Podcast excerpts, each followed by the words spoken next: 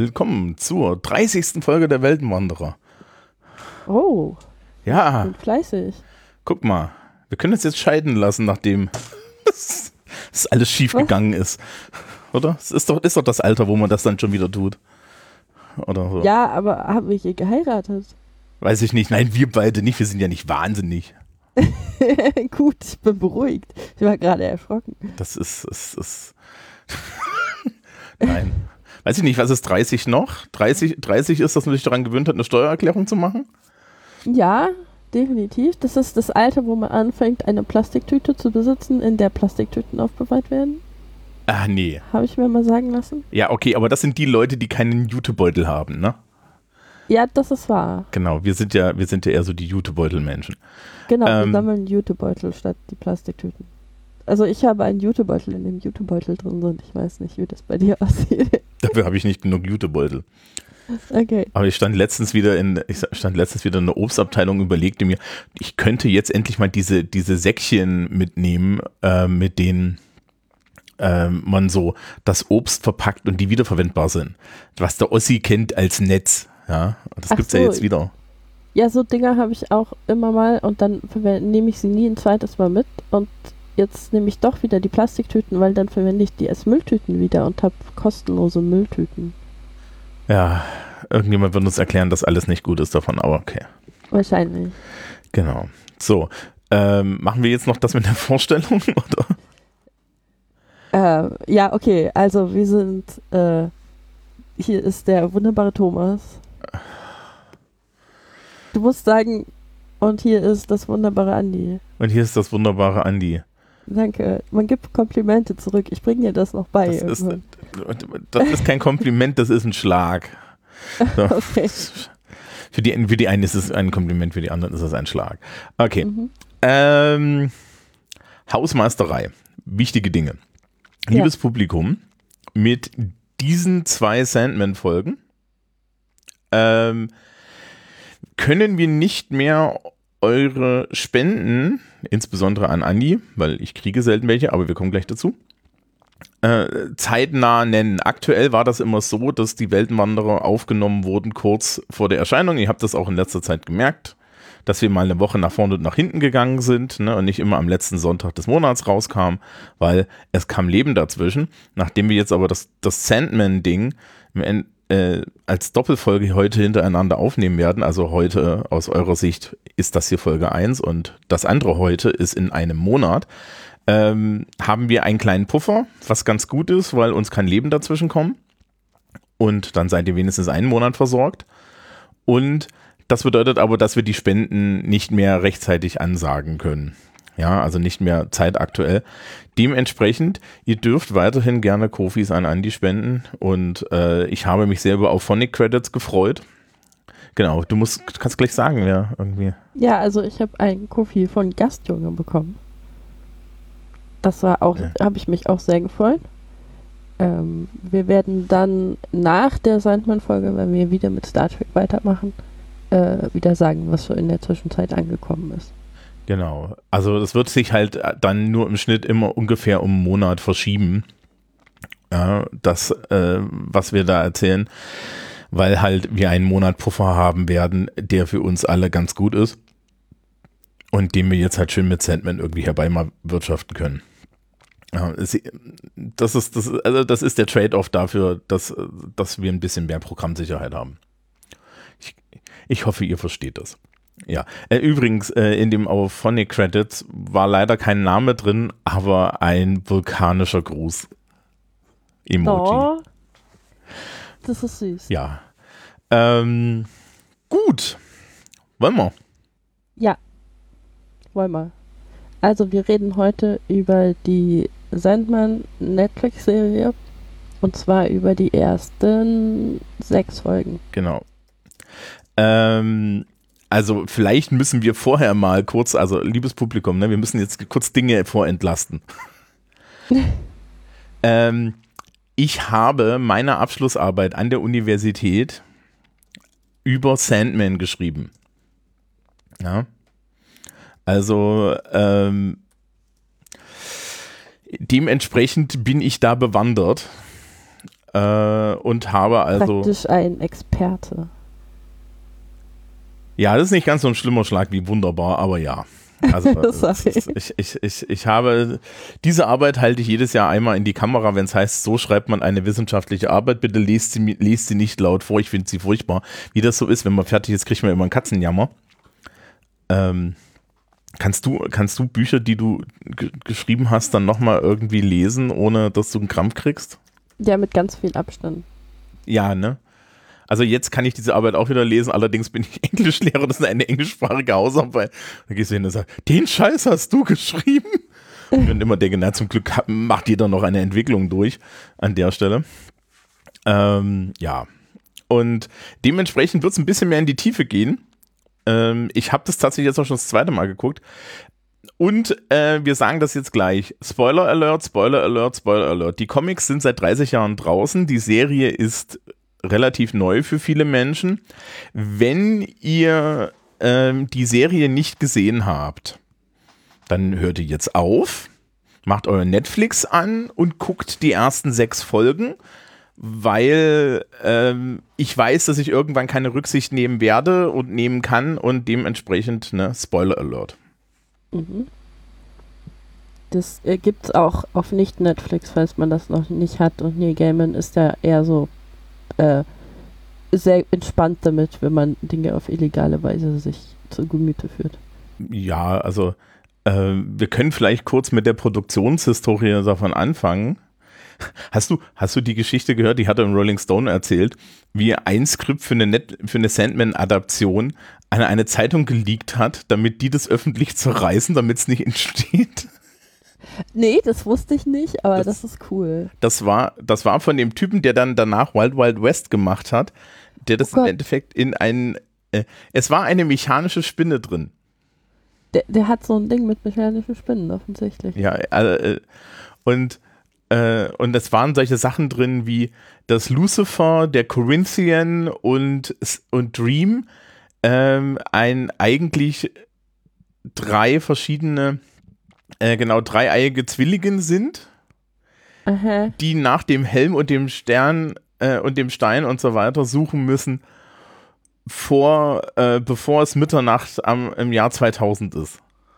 Man, man kann auch einfach irgendwie seine eigenen Ideen schreiben und muss nicht was schlechter machen, was eigentlich sehr gut ist. Ja, genau. Ähm, ja, also äh, ich mach mal erst das Generelle. Wie fandest du es denn? So, so. Rein. Also ich fand es großartig. Ich es in, innerhalb von zwei Tagen geguckt. Die lagen nicht direkt hintereinander, aber ähm, ich habe es mit einer Freundin zusammen geguckt und wir waren dann, es war irgendwann sehr spät und ich habe einfach immer auf die nächste Folge geklickt. Äh, und sie meinte halt so, ja, ich wollte dir nicht sagen, wie spät es schon ist. Du schienst so viel Spaß zu haben. also das war, es war gut. Ja, das ist ja, glaube ich, so, so das ein Qualitätsmerkmal dann schon. Ja, genau. auf jeden Fall. Ähm, und bevor wir jetzt so ein bisschen in die Details gehen, ich, ich habe es gesehen und ich kenne nun wirklich den Comic sehr gut. Ja, also es, ich, ich, ich habe bestimmte Szenen aus dem Comic auf das Bein tätowiert. Äh, es, gibt ein, es gibt ein Bild, das ich auf dem Bein habe. Falls es das in die Fernsehadaption schafft, liebe Kinder, ne? Falls, ihr, falls an der Stelle noch nicht euer Herz gebrochen wurde, dann wird euer Herz gebrochen. So, mehr kann ich dazu nicht sagen. Das wäre nämlich, glaube ich, Staffel 3. Ähm, und äh, ich oh, war was als. mir bei Staffel 3 einfällt, äh, es gibt momentan entscheidet Netflix, ob äh, es eine zweite Staffel gibt. Das heißt, wer äh, irgendwie noch nicht dazu gekommen ist, das zu gucken, kann es auch einfach laufen lassen, ohne es anzugucken, wenn man keine Zeit dazu hat. Nur damit man dann direkt die zweite Staffel gucken kann oder so, keine Ahnung, ja, glaub, wenn man Netflix Zug, hat. Ich glaube, ich glaube, der Zug, äh, dass sie, dass sie da irgendwie negativ entscheiden, ist, ist ziemlich gut weg. Es gibt so, wenn man dem Nie Gamens Twitter folgt, ist das immer ganz lustig, weil der, re der retweetet immer, ja, wir sind immer noch auf Platz 1 in Polen seit zwei Wochen. Ausgerechnet Polen. Ja, außer, äh, das ist ganz toll. Komm, jetzt, ich erzähle noch einen lustigen Schwank von meiner Seminararbeit. Ja. Ähm, das, die, das, ich erzähle der Jugend immer, wenn wir über Seminararbeiten reden, als schlechtes Beispiel, dass ich damals keine anständige Bibliografie hatte, weil, ne? Warum auch? Und ein Zitat dann panisch gesucht habe, das ich nicht gefunden habe, bevor ich die Arbeit abgeben musste. Das ich sehr gerne benutzt hätte. Dieses hm. Zitat ist in der Einleitung von Endless Nights und in dieser Einleitung von Endless Nights sagt Neil Gaiman, äh, dass es ganz lustig ist, wie er auf der Welt begriffen wird. In den USA gilt er als Fa und, und Großbritannien gilt er als Fantasy-Autor. Ja, in vielen anderen Ländern wegen Coraline als Kinderbuchautor. Außer in Polen, da halten sie ihn, ja, fragen sie ihn immer, ob er Post, warum er ein postmoderner Autor ist. Okay, cool. Und ähm, das hatte ich, das, dieses Zitat hätte ich gern benutzt. Ich bin drei Stunden durch, durch alle meine Bücher durchgegangen und habe es ums Verrecken nicht gefunden. Weil das findest du ja dann immer erst, wenn du es abgeben musst. Aber das ist, das ist dann immer die Geschichte, die ich erzähle, als, als mahnendes Beispiel, warum man seine Exzepte anständig benutzt und nicht so, nicht so wie ich. Ja. ähm, gut. Wir fangen mal vorne an. Also, äh, die ganze Geschichte beginnt mit ähm, ach, wie heißt er mit vorne? Burgess. Ja, und Fred, Frederick. Genau. Ein Magus, der so, also der Hardcore an Crowley angelehnt ist. Und ähm, der möchte den Tod beschwören, weil sein im Ersten Weltkrieg frisch verstorbener Sohn ihm unheimlich wichtig ist. Und der zweite Sohn tut uns irgendwie so ein bisschen leid, wobei der ist dann, ne? Ja, es gibt diese Szene, also in der Serie, wo dann irgendjemand kommt und meint, ich dachte, sie hatten nur einen Sohn. Und äh, so, das sagt irgendwie sehr gut, wie er so seinen zweiten Sohn behandelt, weil der ist irgendwie mehr so eine Art äh, Mädchen für alles in diesem Haus dann und muss irgendwelche Arbeiten machen, kriegt die ganze Zeit geschimpft. Ja. ja. Sorry, ich habe dich unterbrochen. Naja, genau. Und ähm, ja, im Endeffekt die erste, die erste Folge ist, also wenn wir jetzt gucken, wir gehen im Endeffekt, hast du, äh, worüber wir heute reden, sind zwei Segmente. Wenn man den Comic nimmt, ist das das erste Trade Paperback, was man heutzutage kauft. Das heißt Preludes und Nocturnes. Geht hin, kauft es, es ist sehr gut. Allerdings auch an der Stelle gleich mal eine Warnung die Fernsehserie ist auf dem Level, wo Netflix dich einen extra Code eingeben lässt, weil die ist nicht für Kinder. Der Comic ist böser. Also der Comic ist fieser.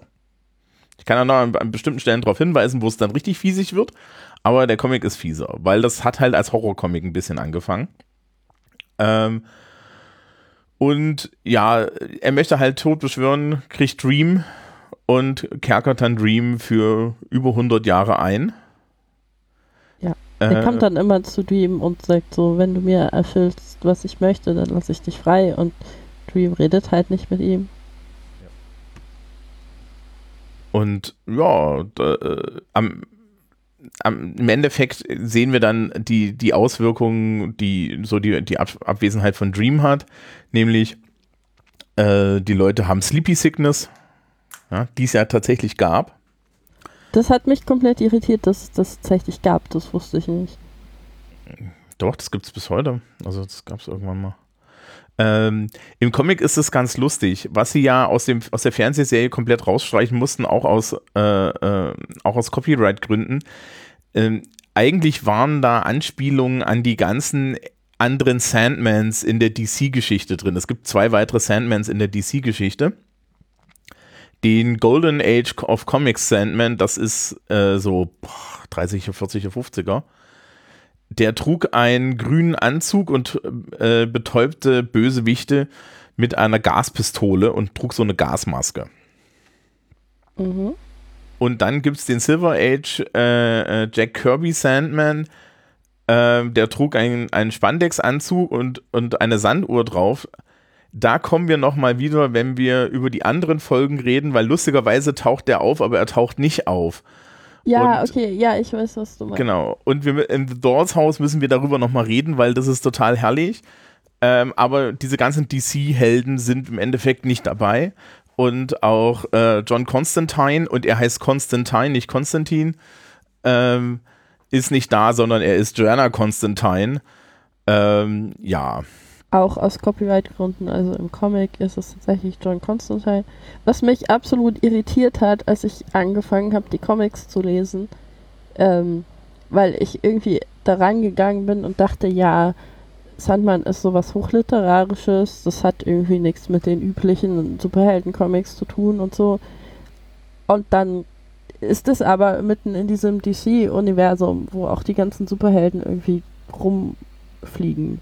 Ja,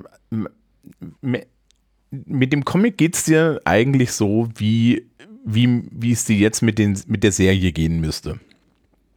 Ja, die ersten acht Sachen ab der achten Folge, äh, ab der, dem achten Issue, ja, was jetzt die sechste Folge ist, die mit Death, mhm. ähm, biegt es einfach ab. es biegt einfach ab. ja, dann, dann ist da noch so ein bisschen Horror und, äh, äh, und danach biegt es komplett ab. Also es biegt schon mit der achten Folge ab, ja, aber danach wird es dann halt im, im, immer größer. Ähm, ja, was haben wir noch zur ersten Folge? Im, im Endeffekt ist es ganz lustig. Ähm, Burgess kriegt seinen Wunsch nicht erfüllt und am Ende verschmiert jemand den Zauberkreis und ja, äh, Dream entkommt. Die Szene, wie Dream entkommt, ist eins zu eins aus dem Buch. Es gibt viele Stellen, die eins zu eins aus dem Buch sind. Ähm, Schön. Ja, man merkt halt, dass Neil Gaiman die Finger dran gehabt hat. Ja, äh, und gesagt hat, nein, er möchte das so, wie es wie es sein soll, ja, und nicht irgendwie, wir, wir adaptieren da jetzt Dinge raus. Ähm, wir lernen, glaube ich, auch schon den, äh, die Sachen mit den Rahmen kennen und ganz am Ende Lucienne. Ja, genau. Ähm, also die Sache mit den Raben ist, dass äh, Dream immer einen Raben dabei hat, aber während er gefangen ist, versucht dieser Rabe ihn an einer Stelle zu befreien und der Sohn von Burgess, der hat immer so so ein bisschen also man hat erst sehr viel Mitleid mit ihm äh, und denkt, irgendwann lässt der Dream frei und dann versucht er aber irgendwie das zu tun, was sein Vater ihm sagt und er schießt diesen Raben. Ähm, ja, und, was und, sehr traurig ist. Und dann äh, macht es trotzdem nicht richtig. Ja. Weil er schießt es gegen diese Glaskugel und meint, und, und dann kriegt er trotzdem einen auf den Deckel. Äh, ganz lust. Also wir können jetzt schon an der Stelle drüber reden. Der Sohn von Burgess ist auf einmal, es, es, ich glaube, der ist im Buch nicht homosexuell. Ähm, ich kann mich jedenfalls nicht dran erinnern. Und ich habe die Bücher nicht da, weil jemand im Vorlauf der Serie sich die alle bei mir ausgeliehen hat. Ähm, ja. Und wir haben es generell in der ganzen Serie an bestimmten Stellen mit ähm, Verschiebung des Aussehens zu tun. Ja, also im Englischen würde man Racelift sagen, im Deutschen kannst du das nicht sagen. Ja, also es sind, es sind halt einfach Figuren auf einmal, äh, haben eine andere Hautfarbe und haben teilweise ein anderes Geschlecht. Ja. Mhm. Äh, ich, ich, kann das jetzt gleich einmal so als, als äh, so, so meine Perspektive klären. I couldn't care less. Also ich finde Lucienne tatsächlich als Charakter sogar besser als den Original Lucien. Ja. Der, so, der, war so, der war so ein bisschen langweiliger. Mhm. Ähm, dass, dass, dass Death jetzt ähm, eine, eine, eine schwarze Frau ist, pff, ja, Death ist für jeden und für jede das, was er sie erst sehen möchte. Und ähm, der Charakter passt, fertig ist. Ja, ist außerdem äh, eine gute Tradition inzwischen. Also ich habe ja eine Weile Supernatural geschaut und da ist dann der Tod auch irgendwann eine schwarze Frau. Also für mich war das so, ja natürlich ist der Tod eine schwarze Frau. Kenne ich schon. ja, während ja der Gott Alanis Morissette ist. Ähm, und das also, äh, das sind alles keine Probleme. Es haben sich auch Leute aufgeregt, dass Gwendolyn Christie äh, Lucifer spielt, worauf Neil dann mit Recht immer darauf hinweist, dass Lucifer als Engel kein Geschlecht hat. Ja, außerdem, ich habe dann extra geguckt in den Comics, wie Und es sieht so aus, ne? Comics nochmal aussieht. Das ist absolut Also das Aussehen ist wirklich perfekt hinbekommen nach den Comics. Da Ja. kann sich wirklich keiner beschweren. Und, und auch Desire ist unheimlich gut getroffen und dass eine äh, non-binary Person Desire spielt, ist nur, ja, ist wirklich auf den Punkt, weil so wird Desire beschrieben. Ähm, also, ne, das war, das ist auch ganz interessant. Also, man, wir haben es dann ja im, im, im zweiten Teil der Serie so und so nochmal. Ähm, der Comic verhandelte schon in den 80er Jahren bestimmte Dinge als selbstverständlich, die viele Leute dort noch nie als selbstverständlich gesehen haben. Ja, Mhm. also lesbische Pärchen, die zusammen wohnen und lauter solche Dinge. Ja. Ähm, Menschen, die Travestiekunst machen und lauter sowas, Drag Queens und so. Und ähm, dementsprechend ist es halt so ein bisschen weird, dass, heut, dass heute die Leute um die Ecke kommen und sagen, das ist woke. Ey, Kinder, nee, das war vor 30 Jahren woke. Nur Ja. lustiger, lustigerweise konntest du das in den vor 30 Jahren in Comics einfach machen und es war halt ein edgy Comic und niemand Nee. hat was gesagt. Doch, doch, es haben Leute was gesagt. Ich habe heute auf Neil Gaimans Tumblr gesehen, dass er tatsächlich was geteilt hat, wie ihm damals irgendwelche besorgten Eltern geschrieben haben, dass das ja überhaupt nicht gehe, dass das alles so, so gay ist und dass er doch damit gefälligst aufhören solle, weil ansonsten würde er ähm, Verkäufe verlieren. Worauf er sich gedacht hat, ja, na dann. ja, Ähm, so, also das, das war schon irgendwie so ein Ding, dass sich da Leute beschwert haben damals. Ja, es gab ja den Comics Code und so. Ja, Comics Code war so ähnlich wie diese äh, freiwillige Selbstverpflichtung bei den Filmen, ja, ähm, dass sie, dass sie halt bestimmte Dinge nicht tun. Und der war teilweise noch härter. Ähm, ja, aber so generell, ich, man kann das doch mal alles durchverhandeln. Nebenbei auf den Vertigo Comics stand halt immer drauf, dass es für Erwachsene fertig ist. Mhm. Und wenn du, wenn, ja, wenn dich das herausfordert, kannst du dir überlegen, ob du erwachsen bist. Ähm, Ja. Genau. Gut. Die nächsten drei Folgen im Endeffekt. Also Dream kehrt nach Hause zurück und stellt fest, naja, es ist alles im Eimer. Mhm. Ähm, und ja, äh, müssen wir noch erklären, wie alles am Eimer ist? Also ich gehe jetzt davon aus, dass vielleicht irgendwie auch Leute das gucken, die jetzt nur die Comics gelesen haben und das vielleicht nicht mehr wissen. ja, also so er war halt weg und äh, The Dreaming ist verfallen, weil er ist die Personifizierung des, des, des Träumens und ohne ihn läuft nichts auf Dauer. Mhm. Ähm, und es ist halt alles verfallen und die Symbole seiner Macht wurden zwischendrin geklaut. Ja, also der Burgess hat ihm die abgenommen halt und dann wurde ihm wiederum wurden dann Teile davon gestohlen und oder er hat Dinge verkauft. Ja. Ach nee, die wurden ihm alle gestohlen, Gestohlen. und dann hat seine seine Ex hat die dann wiederum an Leute verkauft und eingetauscht und Genau. so. Und zwar so richtig klassisch. Äh, ein roter Rubin, äh, der Sand und ein Helm, der äh, aus Alienknochen ist. Also man kann herausfinden, wie dieser, wo es- wo dieser Helm herkommt. Ähm, dazu muss man aber, glaube ich, Sandman Overture lesen. Ähm, Mhm. Das Lustige ist im Übrigen, Side Note, kennst du bei Babylon 5 die Game?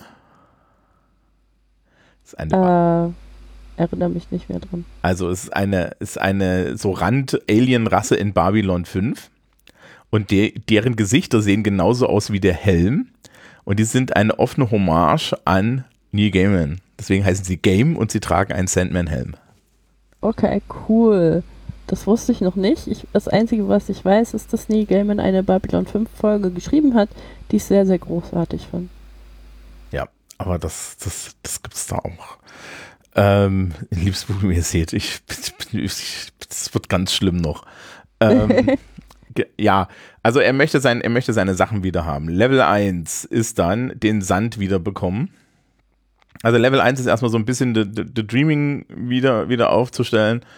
Dafür geht der arme Gregory drauf. Wir lernen auch Kain und Abel kennen. Kain und äh, Abel sind interessanterweise auch DC-Figuren, die, Okay. die aber auch zu Sandman gehören. Das ist so ein Nebenprodukt von diesen Alan Moore Swamp Things Sachen gewesen irgendwie.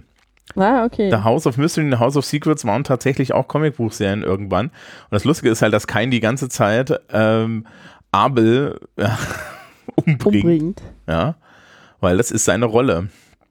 Äh, ja, und dann kommt Abel halt wieder äh, zurück.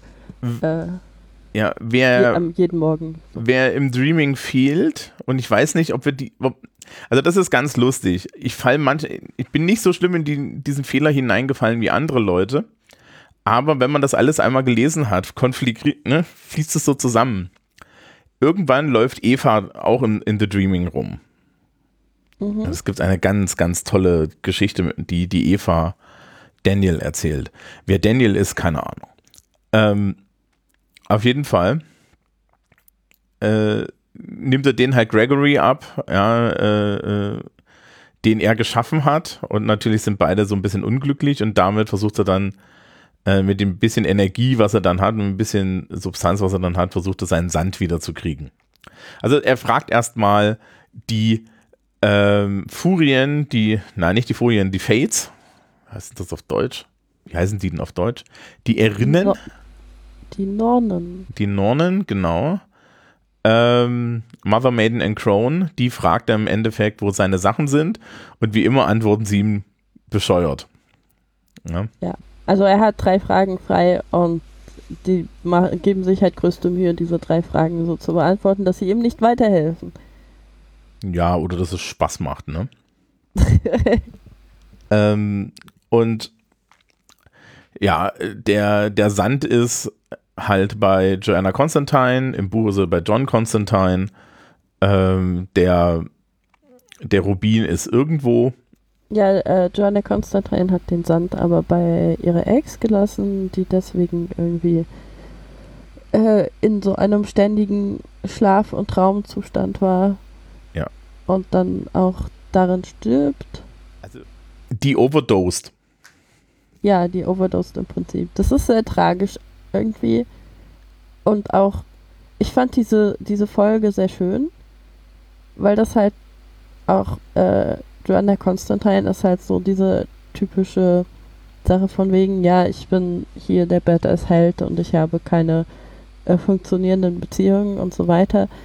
Und dann äh, hat sie halt jemanden verlassen, um diese Person zu schützen. Und dann stellt sich aber halt am Ende raus, dass das diese Person nicht geschützt hat, sondern ihr geschadet hat, weil sie diesen Sand da li hat liegen lassen. So.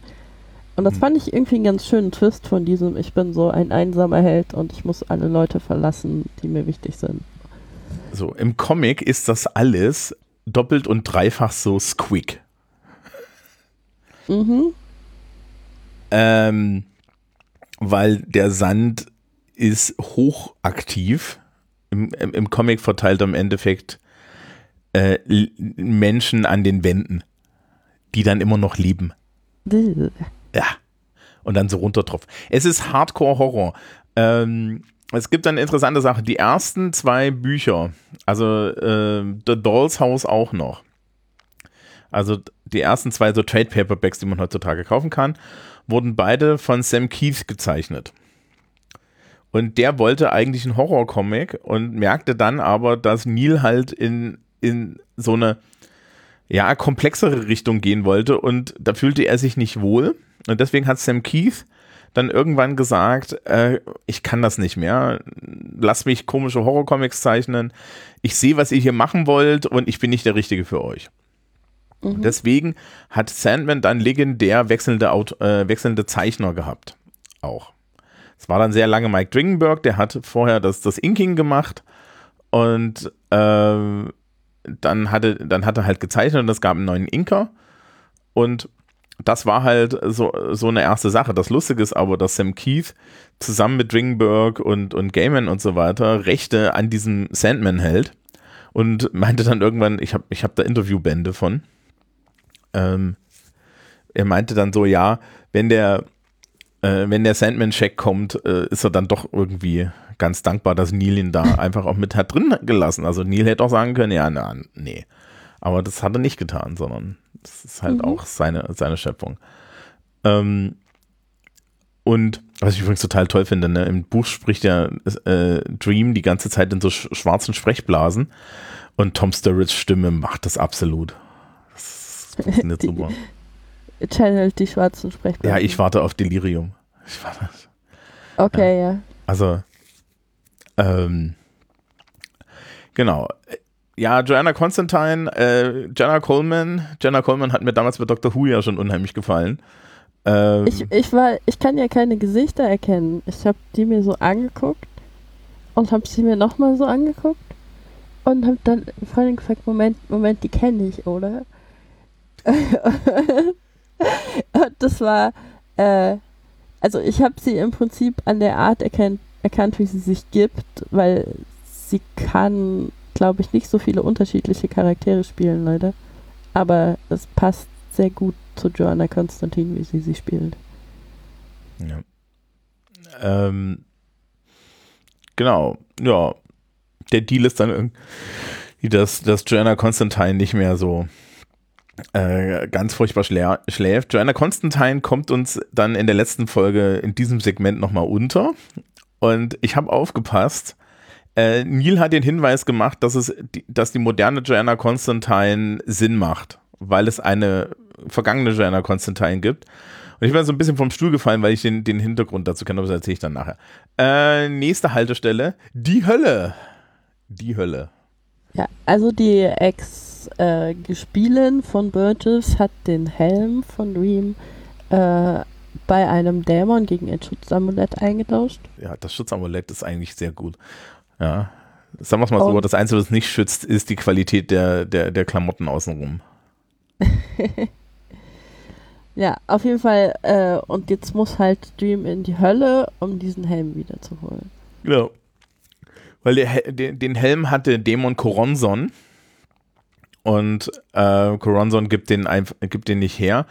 Die Filmadaption hat dann dieses Spiel, das äh, Dream spielen muss, äh, als Kampf gegen Lucifer.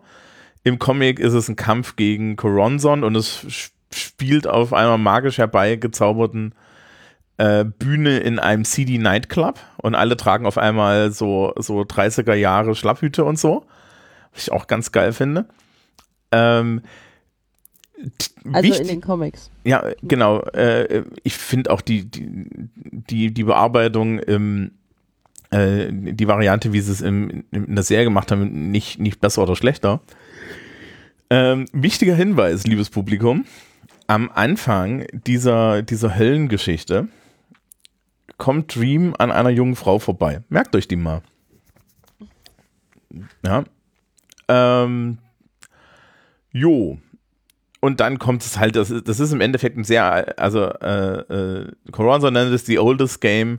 Ja, äh, im Endeffekt geht es um Vorstellungskraft und äh, Lucifer, oh, ja, Coronson äh, äh, im, im Comic verfolgen eine einfache Strategie. Man muss immer etwas sagen, was man sich ja, als was man sich personifiziert und du brauchst etwas, was dich schlägt. Und Lucifer und der Dämon ja, oder der Dämon benutzen halt die ganze Zeit destruktive Konzepte. Ja, äh, im Comic endet das dann damit, dass Coronson sagt, ich bin, ne, also es ist am Ende endet das mit, ich bin das Antileben und was bist du? Und dann gibt es diese, diese, äh, diese, die, äh, äh, diese Zeile I'm Hope. Und wenn man das im Comic liest, ist es natürlich auch noch so aufgeteilt, dass das so in so einem großen Panel unten rechts sich dann echt erschlägt. Ja. Okay, das ist natürlich richtig nice. Ja, und ähm, also es geht so über zweieinhalb Seiten oder so und es, es dreht sich immer weiter hoch. Und Ich fand jetzt so die Umsetzung in der Serie fand ich nicht so cool. Das war so ein bisschen, ähm, also sie haben halt auch gezeigt, wie dann, äh, wie dann diese Konzepte aussehen und so. Aber ich finde, das hätte man noch irgendwie cooler aussehen lassen können. äh, im Comic sind das einfach nur blau und blau und rote Strichzeichnungen. Die meiste Zeit. Ähm, also das, das fängt klein an, dann wird es immer größer. Ja, aber die, das ist, das ist, glaube ich, so, äh, hier sind wir dann halt bei gutem Subtext, ne? Also, Mhm. Dream hat schon immer dieses Ding, dass, dass, dass er weiß, dass er ein bisschen dafür zuständig ist, dass äh, die Menschen äh, ja irgendwie einen Antrieb haben. und vielleicht auch einen positiven Antrieb. Weil Desire und Despair sind jetzt nicht wirklich positive Antriebe. Ja, Death und Destiny sind gar nicht für Antrieb da. Äh, Delirium auch nicht. Und äh, die siebte Person, die wir nicht kennen, boah, keine Ahnung. Ja. Wie, da gibt es eine siebte Person. Ja, man kann mal schauen, es gibt da, es, die stehen dann in ihren Galerien und ein Galerieding ist frei und zwischendrin wird auch von The Prodigal geredet und keiner weiß, was das ist. Ähm, lasst euch überraschen, wenn ihr es nicht wisst. Äh, so, ja, natürlich ist, ist Lucifer, äh, ich, ich finde also Gwendoline Christie als Lucifer echt genial. Ähm, unheimlich, unheimlich freundlich, nett, ja, zweieinhalb Meter groß, mit Flügeln und so. Und du denkst dir so, hm. Ja, sie sieht so ein bisschen aus, als könnte man mit ihr nett Tee trinken. Mhm. Aber wehe, du verschüttest des, des, den Tee über die gute Tischdecke. Ja. Dann hast du ein Problem. Genau, dann verschwindest du. Mhm. Ähm, das, da, da ist ein Setup drin für dann spätere Folgen. Ne? Also man, man dupiert halt nicht Lucifer in der Hölle. Also man sollte es vermeiden. Genau, und dann kommen wir zu, aus meiner Sicht, äh, der boshaftesten Folge. Mhm. Ja, 24 Stunden. Also das ist so, das ist im, ja. das, das ist so ineinander verwoben. Im Comic ist es ein bisschen, ist es das ein bisschen weniger. Ähm, John Dee ist eigentlich ein Supervillain in, im DC-Universum. Das wird ihm hier komplett rausgestrichen. Er ist der Sohn, er ist jetzt der Sohn von Burgess und er hat den Rubin. Genau, und er kommt in so einen Diner äh, mit diesem Rubin und ist der Ansicht, dass ähm, das scheiße ist, dass Leute lügen und möchte dann irgendwie alle Lügen wegnehmen, was der Rubin gibt ihm dafür die Macht. Ähm, und das endet nicht gut. Ja, ich meine, mit Lügen meint er im Endeffekt, dass die Leute ähm, halt Hoffnung haben, ne? Träume im Endeffekt, ja, und dass sie sich selber belügen und so weiter. Also was weiß ich, ähm, die junge, äh, die, die, die, die Frau, die da irgendwie neben deiner arbeitet, möchte eigentlich gerne mal Autorin und so weiter werden. Und dann sagt er halt, ja, mach dir doch nichts vor, ja. Ja. Und also es fängt irgendwie damit an, dass er irgendwie verhindern will, dass sie sich gegenseitig belügen. Es steigert sich auch so ein bisschen. Ähm, und dann kommt er aber darauf, dass sie, dass er auch meint, dass sie sich irgendwie selbst belügen und dann wird es halt unschön. Äh, er, er nimmt ihnen dann auch irgendwie alles weg, was so Rücksicht aufeinander nehmen ist. Mhm. Und reduziert sie halt im Prinzip auf so Instinkte und so ganz, äh, ganz niedrige Bedürfnisse. Genau, und immer, und, und natürlich die ganze Zeit Wahrheit sagen. Ich meine, da sind halt ein paar schöne Momente drin. Ja, die, die Kellnerin ist ja immer scharf auf den Koch gewesen und dann stellt sich heraus, dass der, dass der Koch schon irgendwie seit zwei Monaten mit ihrem 20-jährigen Sohn vögelt. Mhm. Hm. Tja, passiert. Und solche ja, es Sachen. Gibt dieses, es gibt dieses schreckliche, äh, schreckliche Pärchen, dem irgendwie so eine Firma in der Gegend gehört. Ja, ihr gehört die Firma, er ist ja, irgendwie genau. so, so mittleres Management oder so. Ja, genau. Und äh, die kommen halt rein und sind so, äh, er, er bestellt einen Salat, um ihr zu gefallen, weil sie meint, dass er Diät machen muss und dann ist es halt, er bestellt dann, kriegt dann trotzdem irgendwie den Burger, den er eigentlich haben möchte und dann kriegen die darüber Streit und dann schaukelt sich das so hoch. Ich finde das sehr schön geschrieben, wie das so von so einfachen Dingen zu so richtig creepy sie bringen sich gegenseitig umgeht. Also es ist dann am Ende wirklich so, dass sie sich gegenseitig verstummeln und umbringen und alles ist schrecklich. Ja, und ähm, da genau, da ist noch so eine junge Frau, die halt irgendwie auch, auch in einer Beziehung kaputt ist. Was ganz lustig ist, ein Teilen zu Rose Walker, ne? Ähm, ist da versteckt. Die taucht ah. da schon mal auf. Das, äh, die ist eine Freundin von ihr irgendwie. Ach ja. Ähm, und das passiert aber auf der ganzen Welt. Und am Ende findet halt Dream John Dee, ja, Und der, der äh, ich, ich, ich habe ja sehr gelacht, ne? Da tauchen auch die Nornen auf und sagen ihm, ja, er wird den Dream King zerstören. Ja. Und das macht er dann auch. Er, er zerstört, äh, er, er, zerstört den äh, Rubin, den Dream eh nicht mehr anfassen kann, weil er ihn korrumpiert hat und damit befreit er aber im Endeffekt jetzt den letzten Rest von Dreams Macht. Und Dream ist wieder hergestellt und John Dee äh, wird relativ mitleidig in ein Krankenhausbett gepackt mhm. und ist wieder da. Ähm, Alex Burgess hat wiederum äh, eine ganz böse Strafe, der hat nur noch Albträume. Den, mhm. ne, aber. Also der Sohn von. Genau, von, von Frederick Burgess, der, ja, der, der, der, der den wacht der aber in der Serie wacht der nicht mehr auf. Genau, ähm, im Comic äh, ist seine Strafe Eternal, Eternal Awakening, was im Endeffekt mhm. dasselbe ist. Er schläft immer und hat, ein, hat einen Albtraum, schreckt aus dem Albtraum hoch und ist einfach nur im nächsten Albtraum. Ach, scheiße, ja, okay. Das ist richtig, okay. richtig, richtig, richtig perfide. Ähm, und wir haben irgendwie nicht so richtig Mitleid mit ihm. Hm, komisch. Ähm, genau. Und nachdem das alles durch ist, kommen wir zu Folge 6. Ja, die, die man dringend, dringend nach dieser John D-Folge braucht. Ja, definitiv. The Sound of Her Wings. Ich meine, ich habe ja so ein bisschen das, das Internet verfolgt. Die Leute sind alle hin und weg. Der Comic, also die, dieser Comic-Issue, das ist der achte Issue. Ja. Ähm, weil das ein bisschen anders erzählt wird. Äh, der achte Issue hat, da, da, da bewegt sich halt von Horror weg und biegt ab. Äh, Dream sitzt in einem Park und Death kommt vorbei und hält ihm, naja, nicht unbedingt eine Standpauke. Eine der schönsten Sachen, die im Comic drin sind, äh, sind ist in der Serie nicht drin. Ähm, die, die haben ja diese Mary Poppins Unterhaltung am Anfang und es gibt halt ein, ein, ein Panel, wo Death neben ihm sitzt und super Expialidocious sagt. Oh, okay. Sehr schön. Aber ähm, ich weiß nicht, ob man das an Disney vorbeikriegt. Ähm, wahrscheinlich nicht. Und ja, aber auch das andere, wie sie ihm das Brot an den Kopf wirft und, und sagt, du bist die, du bist die schlimmste, schlimmste Entschuldigung für eine anthropomorphische Personifikation in, in dieser und alle anderen Sphären.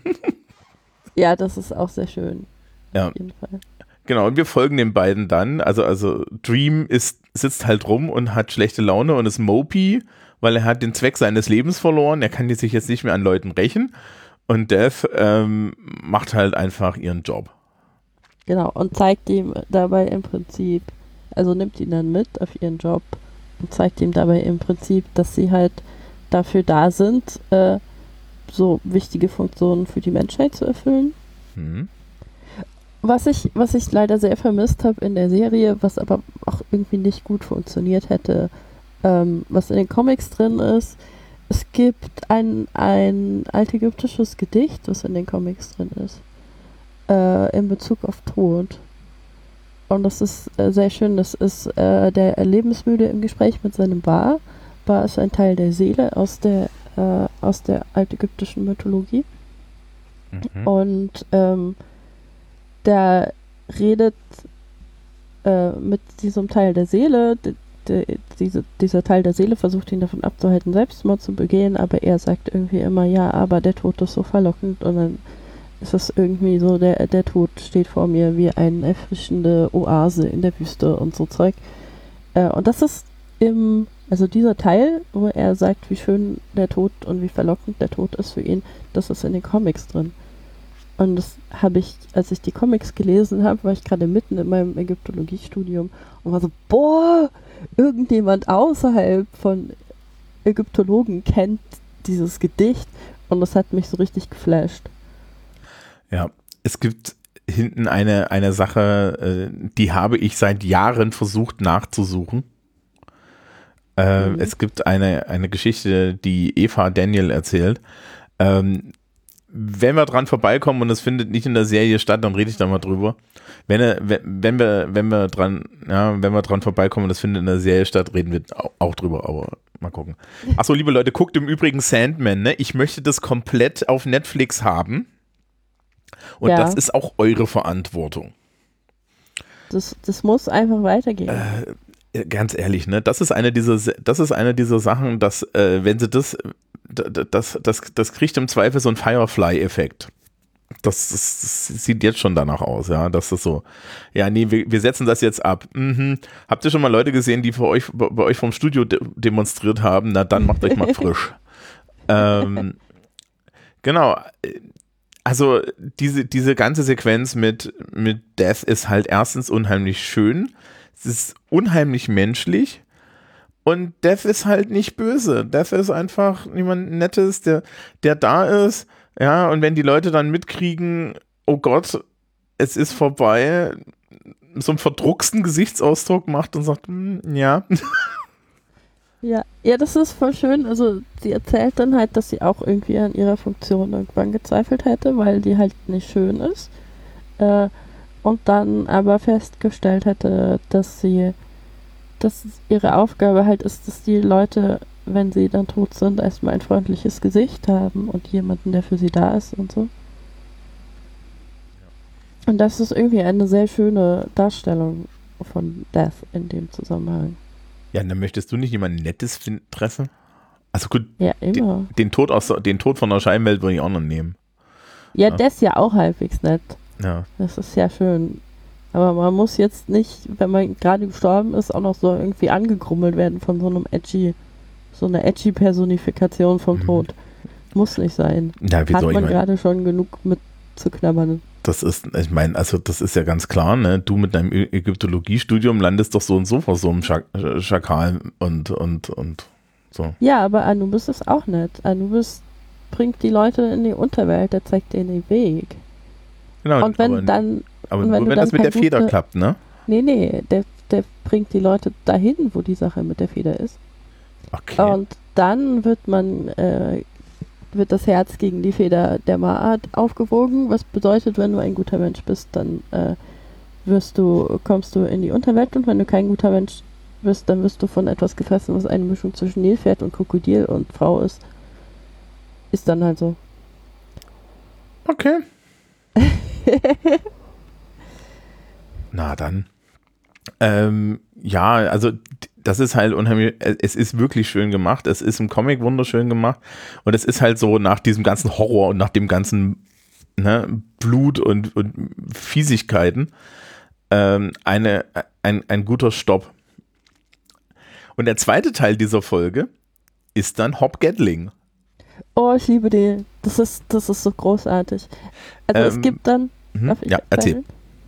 Also es gibt äh, so eine Sache, wo auch irgendwann so im Mittelalter herum äh, das versucht hat, äh, Dream die Menschen näher zu, äh, zu bringen und er war auch wieder so edgy, krummelig, dass er nicht verstehe, was irgendwie an Menschen so faszinierend sei.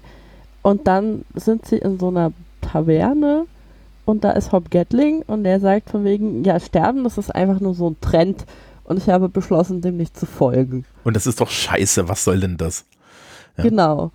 Also er, er, er gibt im Prinzip ähm, öffentlich bekannt, dass er sich nicht diesem Gruppenzwang beugen wird, der Sterben ist und dass er vorhat, für immer zu leben.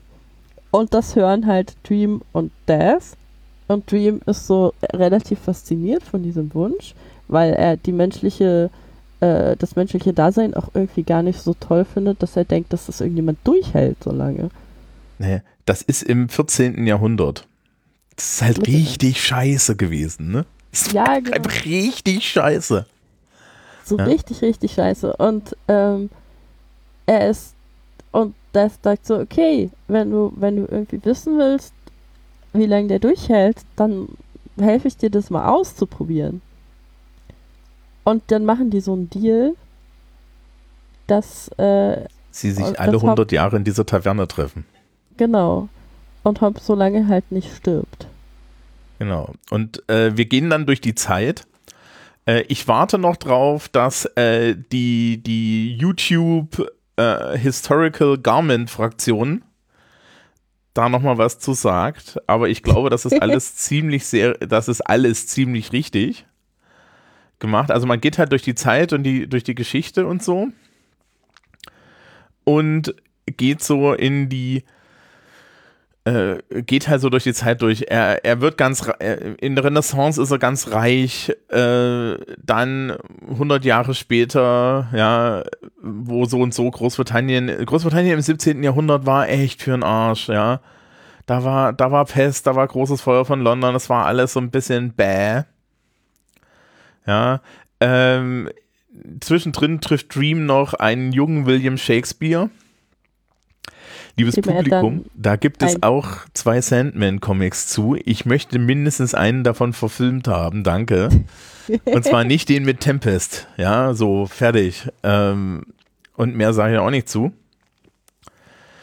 Ähm, und äh, dann, dann Hobb erzählt immer, das ganz Interessante ist dann, äh, ähm, dass, dass als es im, ich glaube im 18. Jahrhundert, ne, Hopp dann so erzählt, ja, ich Genau, genau. Das ist, das ist eigentlich die, die, interessanteste Stelle. Das ist die, wo Joanna Constantine auftaucht, die im echten Sandman auftaucht,